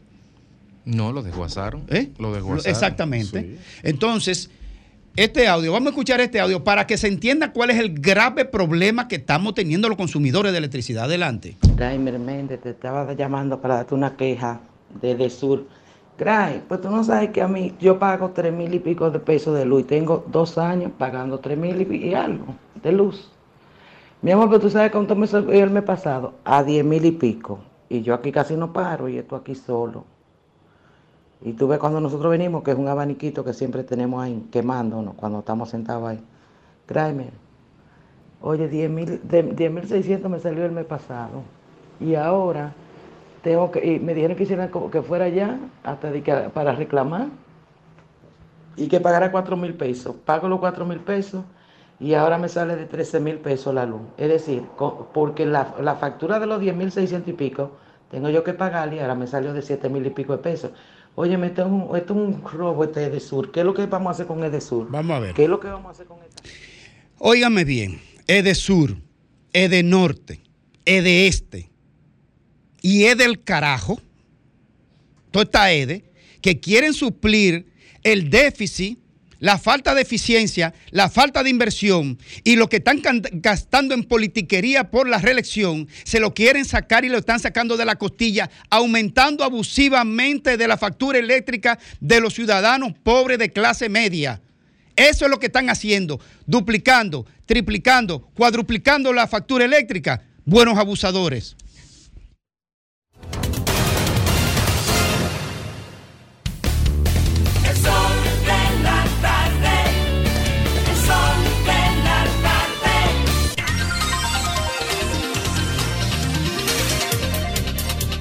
A las 4.33 minutos conectamos con San Cristóbal porque allí hay una tragedia al explosionar una caldera en una fábrica de plástico. Y tenemos al colega Alexander Vega, quien tiene la amabilidad de reportarnos desde allí las incidencias de este desastre. Buenas tardes, colega. Buenas tardes para el sol. En estos momentos las unidades de socorros, bomberos, defensa civil, Cruz Roja, y policías se encuentran trabajando en las inmediaciones donde ocurrió la explosión de una caldera de una fábrica de plástico que se encuentra ubicada en la Padre Ayala, en el mismo centro de San Cristóbal. Ahora mismo los bomberos están trabajando para sofocar el incendio que se ha pasado al frente, donde hay varios negocios, ferreterías, eh, picapollo rey y varias tiendas. En estos momentos la población alertada, eh, muchos muertos tirados en la calle, escombros, cristales. La explosión se escuchó a kilómetros en, en el mismo centro de San Cristóbal. Eh, todavía no se tienen estimaciones numéricas de, las víctimas, eh, ni siquiera aproximadas, porque sabemos que como todavía está en desarrollo eh, todo el proceso de verificación, de, lo- los bomberos están concentrados en sofocar los incendios, porque ya no es un solo incendio, Eh, a lo mejor no hay cifra concluyente, pero hay estimaciones. Eh, se estima que por encima de 10 personas han perdido la vida. Eh, la explosión fue tan grande que donde estaba la, la fábrica no quedó nada. De los escombros y las piedras, los, los, los bloques de blog volaron a, a distancia de una manzana, dos cuadras, tres cuadras. Y las mismas rocas afectaron a vehículos que iban pasando, a personas. Bueno, eh, mire, nosotros estaremos aquí hasta las 4 y 55 minutos.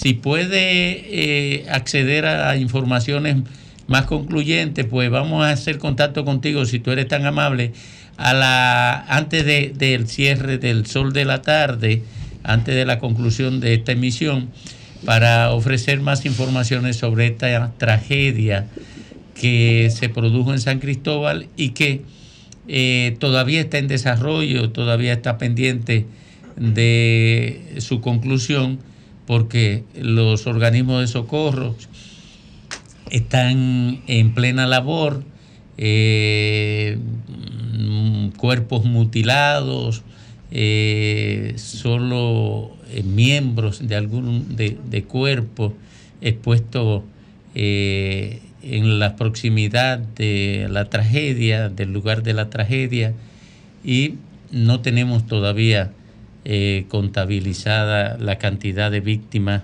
eh, la cantidad de heridos, ni los daños ni el alcance pleno de este desastre que ha tenido como escenario la ciudad de San Cristóbal. Nosotros vamos a un corte breve y quedamos pendientes comunicarnos con el colega Vega, ¿de acuerdo?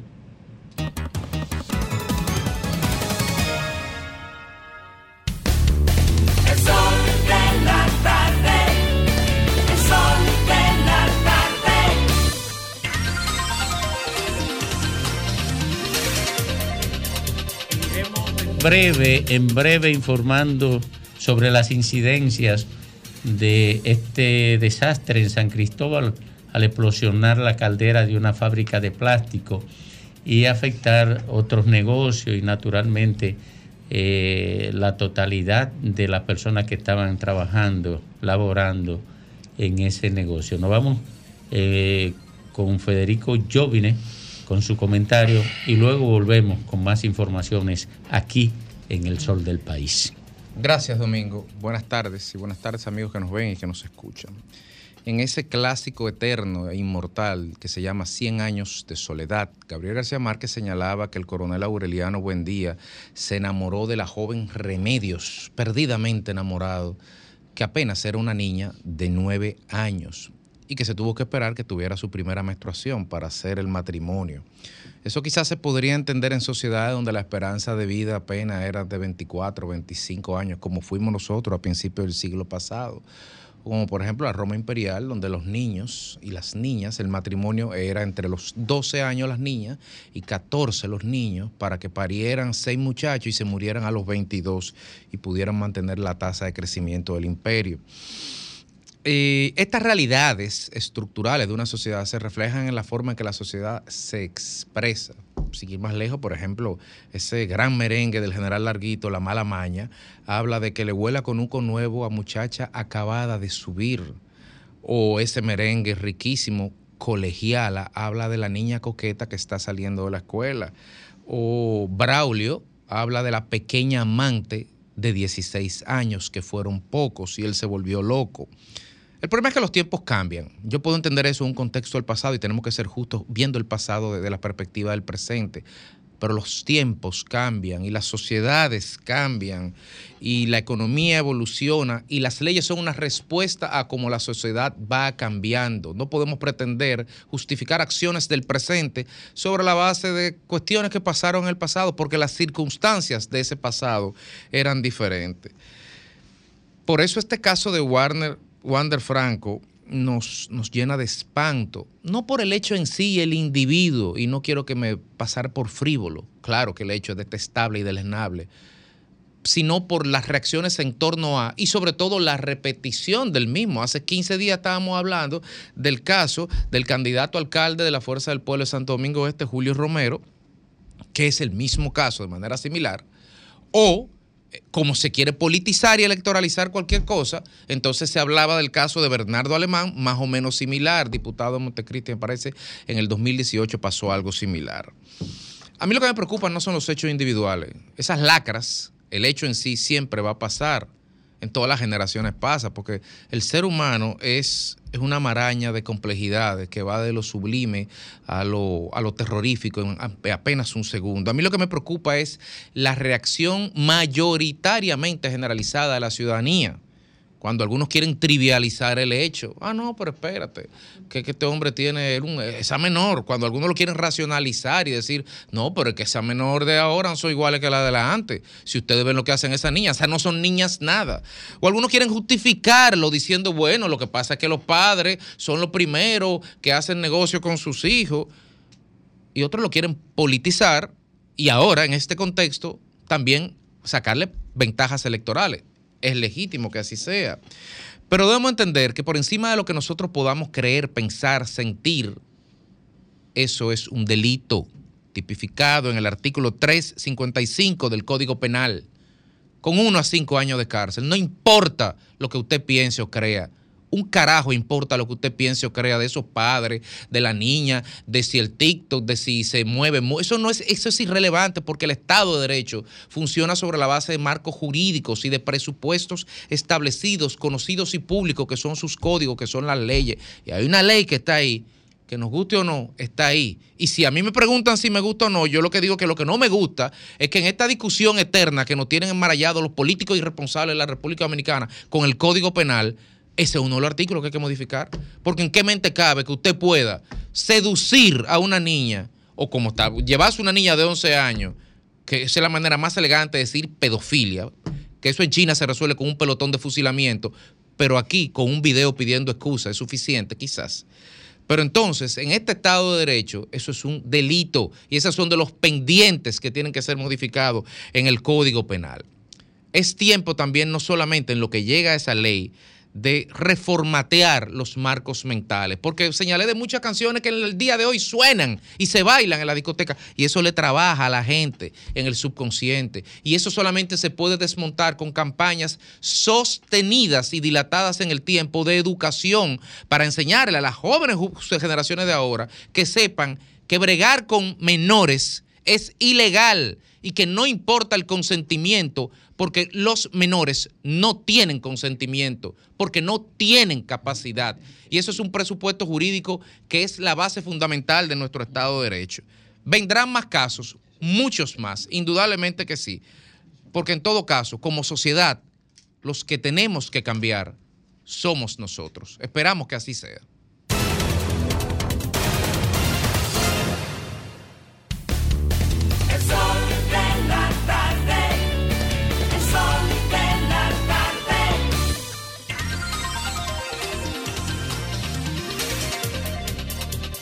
Bueno, retornamos al sol de la tarde, esta tarde trágica. Tenemos con nosotros a la gobernadora de la provincia de San Cristóbal, doña Pura Casilla. eh, para que nos explique el drama que se ha generado allí y que nos describa o nos, inf- nos informe sobre lo que ya hay en términos concretos respecto a lo que ha ocurrido en la fábrica donde estalló la caldera. Buenas tardes, señora gobernadora. Buenas tardes, buenas tardes. Cuéntenos cuál es la situación eh, que se ha generado allí a propósito de la explosión de esta eh, eh, de la caldera de esta fábrica. Bueno, la situación es bastante complicada. En el momento tenemos alrededor de 28 heridos en todos los centros médicos de San Cristóbal. Eh, todavía está la humareda y el, y, el, y el fuego, el incendio, realmente no se ha podido penetrar. Eh, dicen que hay muertos, todavía no podemos eso darlo de manera oficial. Eh, aquí están todos los organismos de socorro haciendo su mayor esfuerzo y tenemos los centros realmente, sobre todo Juan Pablo Pina, eh, llenos de personas heridas. Eh, lo que hicimos fue que nos movimos rápidamente por los centros privados para que nos acojan la gente, porque si lo aglomeramos todo en Juan Pablo Pina, los médicos no van a dar abasto. Correcto. Recogimos todos los los médicos de la provincia, así como instituciones amigas y clínicas privadas. Realmente todo el mundo ha sido solidario y estamos aquí tratando de salvar vidas. Bien, eh, pero no se ha confirmado eh, ningún fallecido. No. Aún no, pero hay personas que eh, salieron con vida que dicen que hay otras personas que estaban en, con ellos y todavía le estamos buscando en los centros médicos a ver si están ahí, pero los organismos de socorro están tratando de llegar, pero se hace un Ya, poco difícil porque hay Gobernadora, ya hicieron contacto con los dueños propietarios de esa fábrica para saber qué cantidad de personal hay a la hora que se produjo la explosión. Lo que pasa es que fueron muchos muchos negocios, fueron muchos negocios realmente. Tenemos muchos edificios que realmente pueden colapsar eh, y, y realmente eh, muchas personas que hemos contactado iban en la calle, en motores y, y le arropó porque voló mucho vidrio y muchos escombros y realmente tenemos muchos heridos en ese sentido. Muchísimas gracias, señora gobernadora. Muy amable de su parte.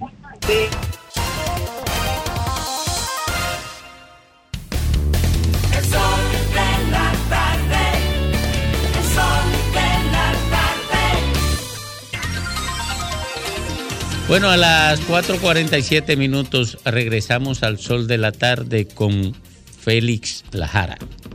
Muchísimas gracias, Domingo, el sol de la tarde, el sol del país. El anuncio público que hizo el presidente en el día de ayer, en el día de ayer, a través de sus redes sociales, de que se presentaría a una repostulación presidencial. Para nadie ha sido una sorpresa porque desde el primer día que el presidente Luis Abinader llegó al gobierno, ha tenido una política de comunica- comunicacional de reelección. Por lo cual un video en el día de ayer anunciando no es nada nuevo para la oposición ni para el común denominador de los dominicanos. La gran interrogante para Abinader sería, ¿cuáles son sus condiciones para una re- repostulación? Los que no somos tan adultos, que estábamos entre los 30 o 40 años, pudimos ver la repostulación de Leonel y pudimos ver también la repostulación de eh, Danilo Medina. En ambos casos, cada uno de ellos tenía gran popularidad, gran aceptación y todas las encuestas en su momento, en el caso de Danilo, le daban 62% de intención de voto y de aceptación era alrededor de un 85 hasta un 86%.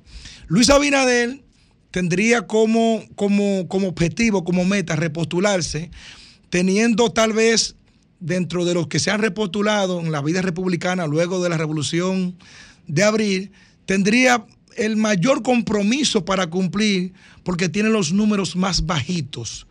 Todas las encuestas, las que son pro gobierno, vamos a asumirlo así, como las que no le favorecen tanto, todas le dan por debajo del 40%, ninguna por encima del 50%, por lo cual es muy difícil una repostulación. Pero el principal motor que promueve un gobierno, que garantiza que un gobierno pueda eh, legitimarse y ganar la voluntad popular se llama la economía. Los tres años que tiene el presidente Luis Abinader al día de hoy ha tenido inflación por encima del 10% todos los años. En el que menos es este año y aún así la inflación es gigantesca. Entonces quedan más preguntas que respuestas que Abinader, como presidente aún no ha respondido para ver si él podría repostularse o si tendría éxito para esos fines. Y yo me voy a tomar el atrevimiento de señalarle algunos puntos a Abinader, a ver si podemos repostularnos. Señor Abinader, usted podría repostularse para el próximo año, cuando este año, con una expectativa de un 4% la economía de crecer, solamente ha crecido 1.4%, darían los números económicos. Señor Abinader, usted podría repostularse con el programa de alto costo en el suelo y la gente muriendo y glorias del deporte muriendo porque no le llegó un medicamento a tiempo. Señor Abinader, usted podría repostularse con el 911 en la crisis más grande que ha tenido, que no llega, o si llega, llega una hora después. Usted podría reelegirse, señor Abinader, con un 250% de importación de los alimentos, sin luz, sin agua, sin nada, con un país que se está cayendo a pedazos. Usted podría reelegirse, señor Abinader. Vamos a dejar que la historia sea quien juzgue, pero en la mayoría de los casos, la, la nota que saca un presidente como Abinader es negativa.